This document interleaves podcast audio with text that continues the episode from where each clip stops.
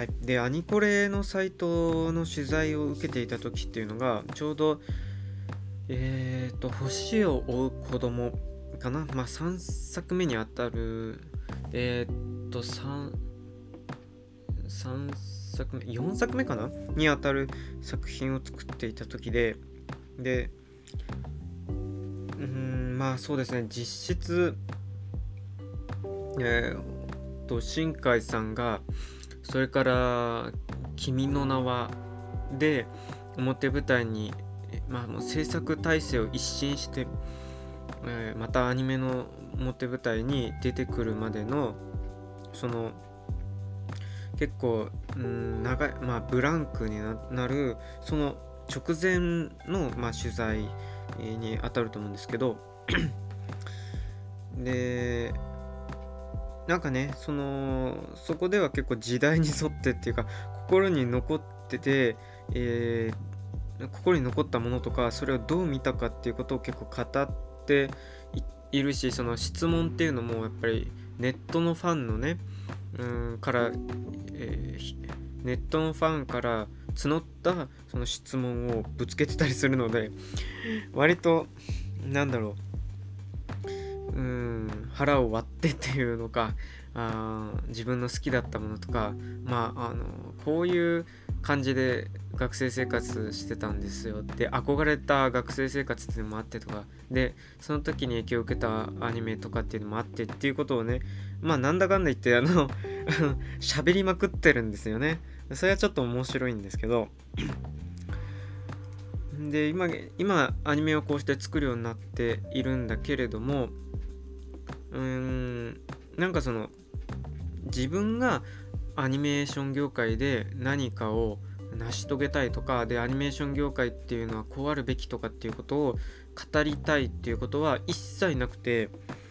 単純にその流れで今アニメーションを作っていると。で作りたいものがあってでそう作りたい、え、ものを作るためにまあ作ってるっていうだけであってっていうね。まあだから作りたいから作るんですっていうことをねまあはっきりと言ってるんですよね。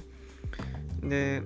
まあ、だから本とかで自分の考えを述べたりとか、まあ、まあそんなに語るっていうことはしなくていいのかなみたいな。割とそのあっさりしてるもっとその熱いね魂を持ってこういやアニメーション業界においての労働環境はっていうことを喋るっていう人もねあのまあそれはねでも結構あるやはりううん年齢層が高めな方がいわゆるアニメの重鎮クラスの人たちが、まあ、結構そういう傾向があるんですけどまあ労働争議とかもやってたからね。でもうんそこからまあ後輩の人たちは意外とそういうそのなんか闘争心燃やしてみたいなそういう戦うものっていうより戦う職人っていうよりはまあどちらかというとうんやっぱり自分の世界で持ってたものってでもあるじゃないみたいなね。その職人になっていくっていうそういう、まあ、成長あるいは大人になるっていうことそれもあるんだけどもでも大人であっても子供であっても何か あの柔らかいやばい部分って持ってるじゃないみたいな。まあそういったところを、まあ、復権してくるっていうかねそういった人たちが。だからまあそれがある意味ね作りたいから作る。それができるネットみたいなね、まあ、コンピュータグラフィックスっていうツール、まあ、そうしたものがあの、まあ、結びついてこう現れてきいるんだろうなと。でそのなんだよかな。僕が興味あるのはちょっと新海さんのその手つきっていうかその作りたいものを作るって言った時のそのうん作り方っていうのが僕気になるんですよね。でどうも、まあ、ざっとまとめてますけど理想の絵ありで、えー、こう作っていくというようなスタイルみたいなんですね。だからやり方的にはだからそれでいくとその昔ながらのアニメの作り方なんですけどアニメあ絵コンテを完全に細かくびっちり書いて、えー、コンテ切ってでそれをうん、じゃあどういうふうにそれを実現するかっていうのはああだこうだこうやり取りするみたいなまあそれはあ今までのセルアニメのやり方とまあそんなに違わないんですけどただなんだろうなそのやり方はってっていうのはそれであったとしてそれのなんか扱いっていうのが、まあ、ある意味で伝達のツールっていうかねとしてのアニメの絵っていう意識が非常に強いようですね。ででもちろん美しいものを作りたいとかっていうようなものはああるんだけどでもうーんまあこう見えてほしいっていうところまで手を突っ込むっていうかねいじる絵をいじるっていうことをやってる。それはもちろんなんかゲーム制作で、まあ、見られたことでもあると思うんですけどだから重要視するのは絵コンテと撮影、まあ、だから最初の大元になる骨格を骨格と、まあ、これは自分がまさにね世界観をの世界観の指示書取扱説明書なんですけどそ全部書かなきゃいけないものね。逆に言うと全部自分で作れちゃうものね。でその絵コンテとでそれと撮影っていうのは最後まあフィルムにね焼き付けていく作業ですよね。これで世界が定着させられるわけなんでもうそこのあのそのね地球を自分の手の中にみたいな感じなんですよね。なんか見ていくとね。で だからねかなりかなりそのうん作りたいものを作る作りたい。作りたいから作るっていうその発言からもそう受け取れるんですけれどもまあとてもそのコントロールコントロールしていく人なんだろうなと。だから本当にそう作り込んでいくっていうね自分の世界を、まあ、そういうようなうん何て言うかな傾向性のある方なんだなっていうね、まあ、本当にだから演出家なんだろうなっていう感じはしました。そのコンセプトがどうとか物語のその主題がどうっていうよりもあの絵としてのね、うん、力っていうか、まあ、そうしたところを、うん、まあこれ図らずもかな意識するような、まあ、作家になっていったと。でって言いながらねそのアニメーションを重要視するかっていうとあながちそういうわけでもなくてうーんそのそれこそ富野さんとか宮崎さんが持っていたよ持っているようなそのアニメっていうのはでも所詮子供のものっていうかね。で子供のものであっていいんだと。子供のものだからこそ真剣に大人が作んなきゃいけないんだっていうようなね、まあ、そういうニュアンス。だからあの抜けこっから成長とともに抜けていくものなんだよっていう。いつまでもここにいるもんじゃないっていうようなあのまあそういう まあ何て言うかな。それは激しい愛憎を半ばする状態ですけれどもまあなんかそのアニメ自分が関わってるアニメっていうものに対するアンビバレントな気持ち、えー、でそういう風にしてアニメをね自分からちょっと遠ざけよう遠ざけようっていうような感覚っていうのとうーんまあそこまで熱くはないんだけれどもまあアニメはでもね見られて忘れていくものだと思うんですよ。だからまあこういうものが一つあってもいいんだけどでも本当に必要なもんじゃないと。だからバンドエイドみたいにしてあの必要になった時に貼られてでも必要なくなったらはあの剥がされて捨てられていく。そんなもので別にいいと思ってるんですよっていうようなね、まあ、そういう結構ちょっと、うんまあ、クールなっていうのかな、うん、熱くこう語るわけじゃなくてもう少しちょっとこう離れ離れているようなね自然と。そういう距離の置き方をしている姿勢っていうのがあのその記事の中で現れていてなかなかちょっとねあのへえっていうか面白いと思ったんですね。うん、だからアニメっていう手法っていうのとその自分の考えとかその理想の世界っていうものとの結びつきっていうのがそこまでこうがっちりとなんか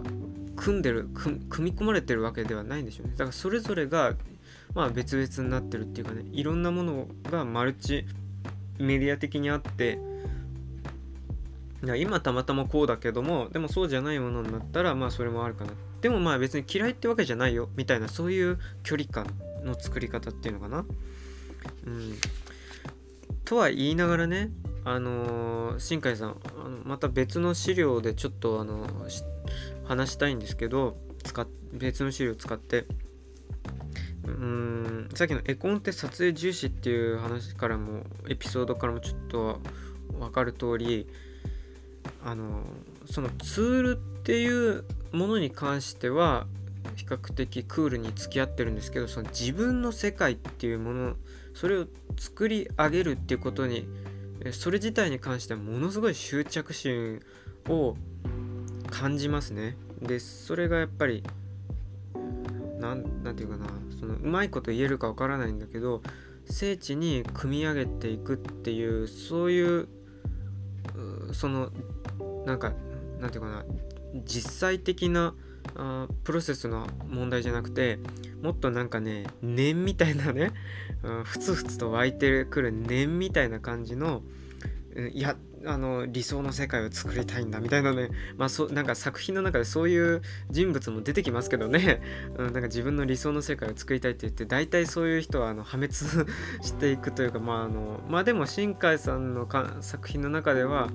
そういった人がねそのなんかあのやっつけられて消えてなくなるっていうわけじゃなくてまたちょっとまあの挫折はするんだけどもう一回戻ってくるっていう、まあ、そういった形を取ることが多いあるんですけど。でもねあの何て言うのかな非常にそこら辺 うんまあこれこれあのまあ失礼な話になっちゃうっていうかまあいや別に失礼っていうわけでもないあの、うん、やっぱり作り手は誰しもちょっとどっか持ってると思うんですよ。エゴイスティックな側面とかそれからあるしあのまあ、ある意味その物腰柔らかな人であってもなんかどこかね譲らないなんかこれテコ使っても動かね動か動きそうにないなみたいなそういうこだわりっていうか執着してるものああるいはちょっとともすると頑固な部分っていうのを持っているんじゃないかとは思うんですよね。でそれがあの同時にうーんまあアクセルになってるアクセルっていうのか裏支えしてるとは思うんですけど創作活動でそれがちょっと垣間見えるのがあの別の資料これって言ってるこの東京夜行っていうマテウシュ・ウルバノビッチさんというまあうーんまあこれアニメの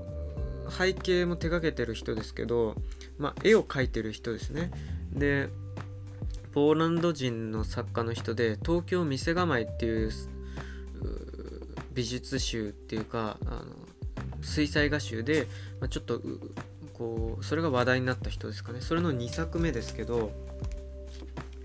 この流れでちょっとじゃあ喋りますかじゃあ。東京店構え。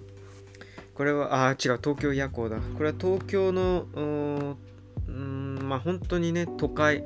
東京駅周辺だったりとか秋葉原とか、えー、それから神田の方とかね。まあそういったところのまあ主にメイン通りの夜とか裏路地とかまあ要するにそのうんまあ非日常みたいなあのまあちょっとその街がその街が無防備になるっていうかねあらわになるようなうんところをねあ狙ってスナップ的に、えー、撮ってで写真に収めてそれをもとにえー、まあ、浮世絵風にスケッチを水彩画で起こしたような、まあ、そういう作品集になってるんですけどでこの本はねまあ面白いんだけどこれ本自体が結構面白くてねまあ水彩画もね、あのー、とてもいい絵なんですけれどもまあ本当にその為替破水みたいな感じの、うん、絵っていうかな、まあ、本人もねやっぱり木版木版画のようなタッチをちょっと意識したっていうふうには言ってるんですけどまあなんかね結構こういうこういうって言って伝わらないけど絵が映らないから忍ばずの池とかなんか駅の駅を出たところとか新橋駅銀座口のショットとかっていうのが切り取れてたりするんですけど。でこの本がねあの単純に絵が あの絵の図図録になってるわけじゃなくてえっ、ー、とね絵の全面が1ページ目の見開きで載ってでその次のページに行くとその立地あのロケーションの情報とそれから何が書かれているか あっていう説明、えー、それからどうやって書いたかっていうね What って How が書かれてるのね。これはちょっとびっくりしたあの。そこまでなんかなんで書くのみたいな。あの一個一個ねもうあのちょっと異常なほど注釈がつけられてる本でなんか全て書か書かずに折れない人なのかなみたいな。なんかそんな感じで。でねまあ付録っていうのかな。後書きに本で当たる部分にはえー、っとねこんなんだっけな。東京夜行この本ができるまでっていうコーナーがあってそこにですね経緯 どうしてこれをあの思い至ったかっていうところのねあの独白から入って、えー、でそこからですね、えー、ふさわしい道具を探してっていう道具探しの旅に出ます。でその道具を探してで見つけた道具たちのまたご丁寧にねわざわざ写真じゃなくてイラストに起こしたねあ自分の道具の説明。でそれを一個一個あなんか書いてあって、この自分があの使うのにベストだと今のとこ持っている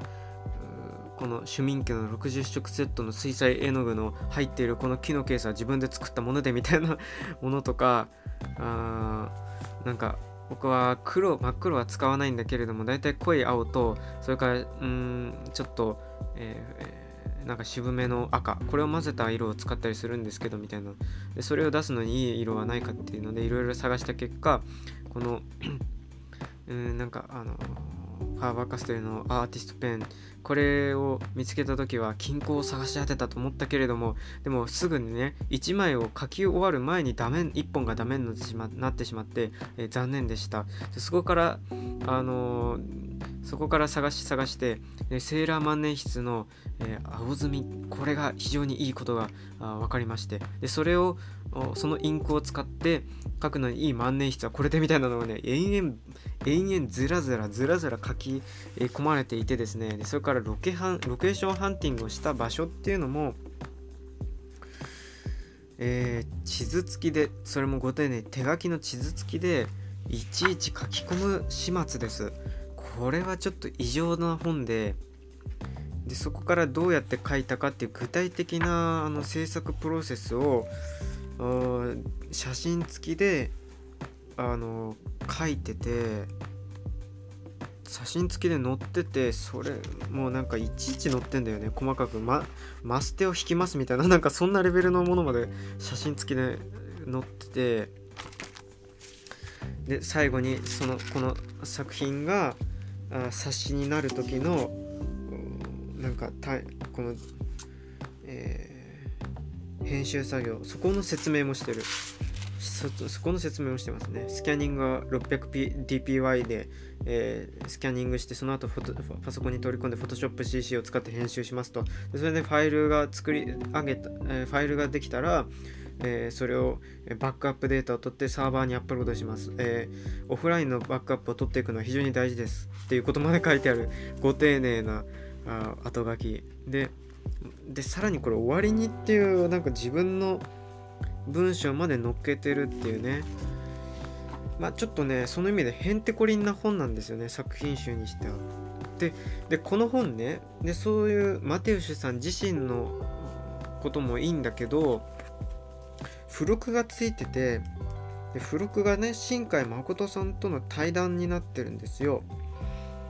で帯にはね「夜の東京なら好きになれるかもしれない」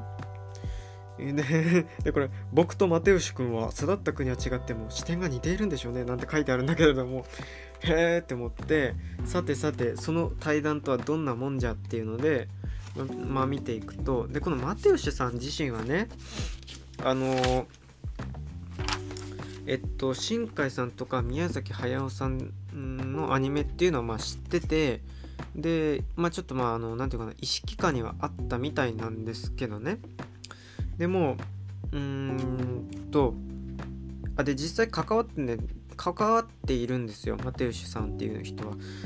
えー、コミックスウェーブフィルムっていうのは、まあ、新海誠さんの、えーと、えがアニメを作っているスタジオなんですけど、まあ、そこで、えーと、背景美術を担当した作品もいくつかあるんですよね。てんえっとね、えーとまあ、実際その会社にいたんですね、マテウシさん自身は。君の名はの美術と、それから最新作で、まあ、このさこの冊子が発売された時の最新作が天気の子そのキービジュアルに協力していると。で東京の街並みにやはりちょっと思いがあって、えー、結構水彩画に起こしたりっていう創作活動もしててでそのなんか経緯というかそのタッチっていうか風景の作り方っていうのがあやはり新海さんと響き合うものがあってで実際に、えー、手を組んで作る、えー、映画を作り込んでいくっていうことにも参加した。ででその対談はですねえっと結構なんかお互いの作る時のその立立立場っていうのかなその構えみたいなことが構えみたいなことを披露し合いながらあお互いにこうあそういう感覚なんですねみたいな。それを共有していくようなお話になってて。で、えー、ま、作り方っていうのはその、えーと、レンズ特に望遠レンズになってますねみたいな。そういう、えー、て言うかな映像作家としての視点とそれから、うん、自分の水彩画を描く描いている描くまでえー、水彩画を選んでいるその理由とか、まあ、そういったことを結構喋ってて。でこのマテウシさんはねさっきの新海誠さんと似ている部分がありつつも実はちょっと違う部分っていうのが、まあ、結構この対談の中で現れててでぶっちゃけねそのその新海さんはその自分でコントロールしたい全部つく自分での世界を作りあ作り込みたい作り上げたいっていうそういう、まあ、執着心みたいなものがある人だとは思うんですけどなんかその自分を語らない、うん、なんかその、うん、自分のことっていうのか、うん、なんかその風景が見たいとか風景を作りたいっていう部分では執着があるけれどもなんかそれ以外のねあの全部語り上げたいとかっていうまあそこまでの執着心はあんまり見られない。でまあ、このマテウシさんはねこの本も作ってる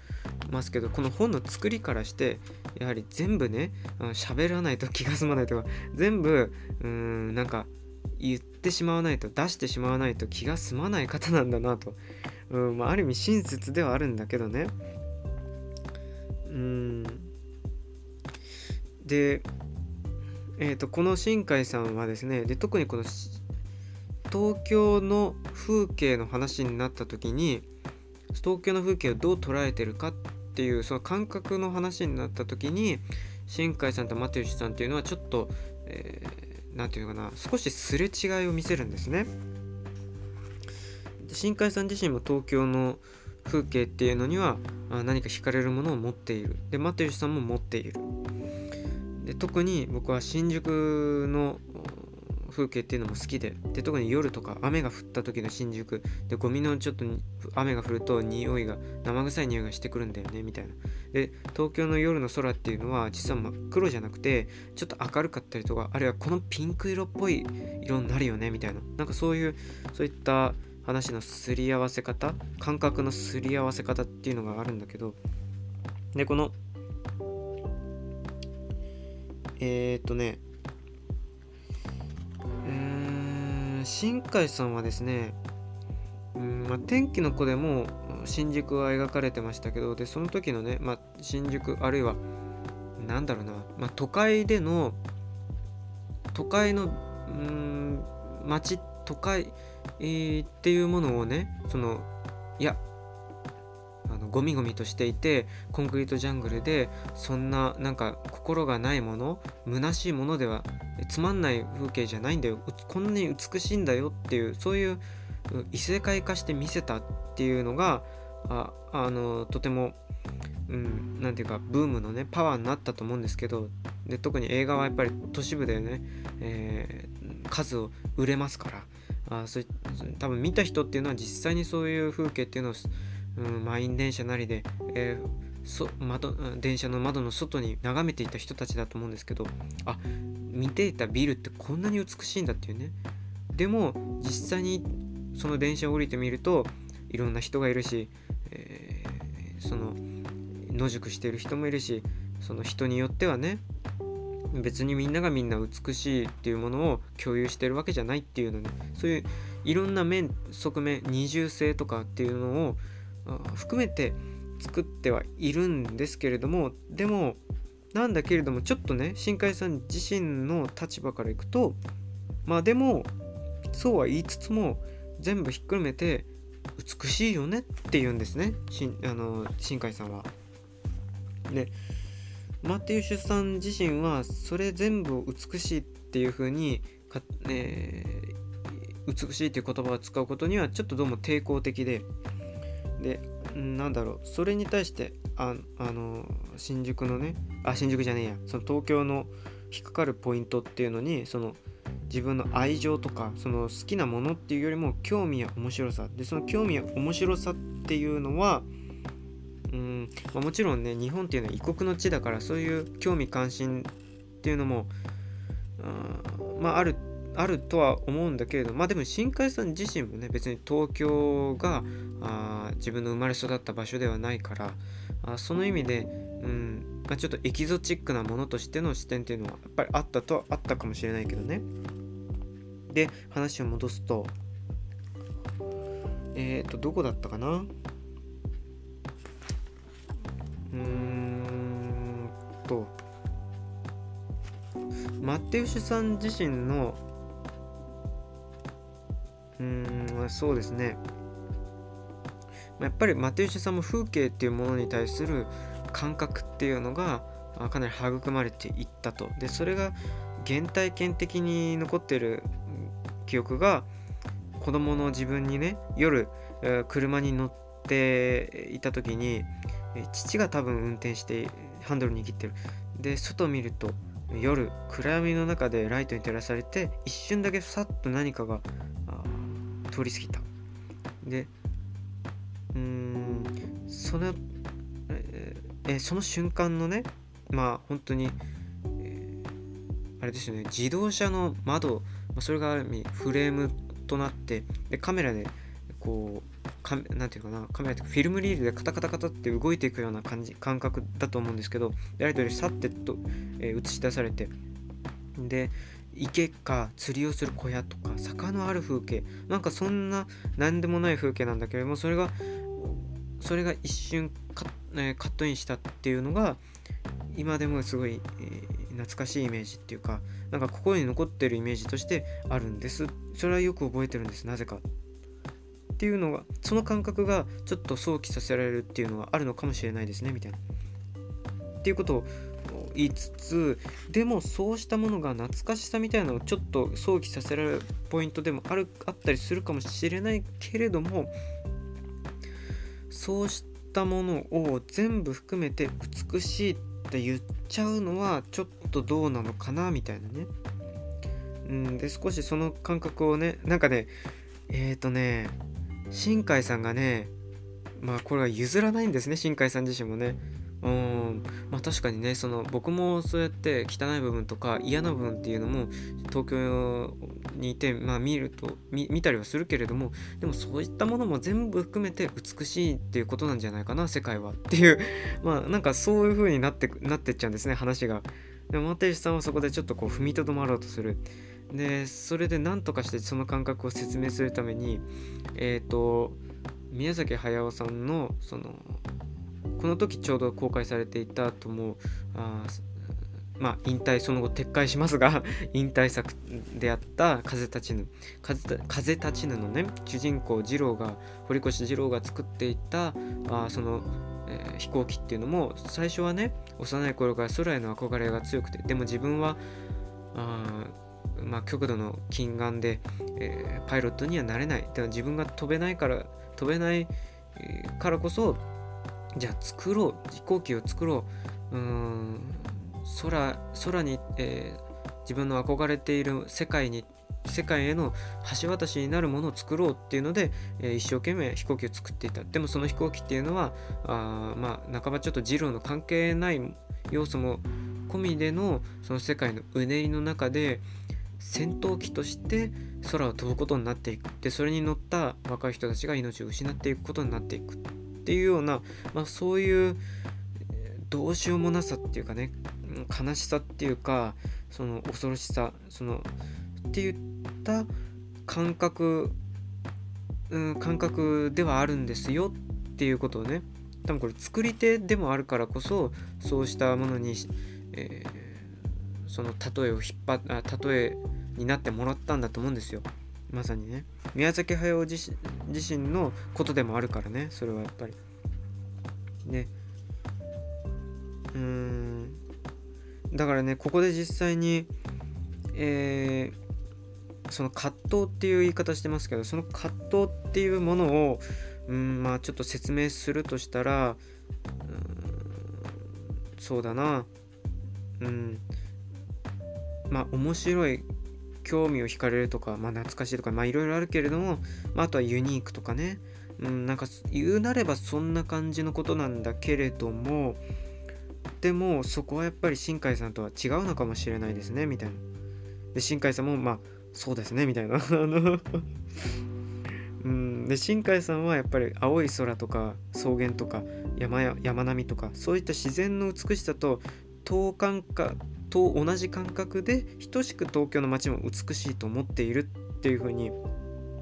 あの言っている。田舎にいた時に遠くを見る。で遠くを見た時に山が見える。青く、まあ、空気空気の層を通過していってだんだんだんだん青く、うんまあ、半ば空と溶けていくような感じ。あれを眺めているた時と同じ感覚で都会のビルを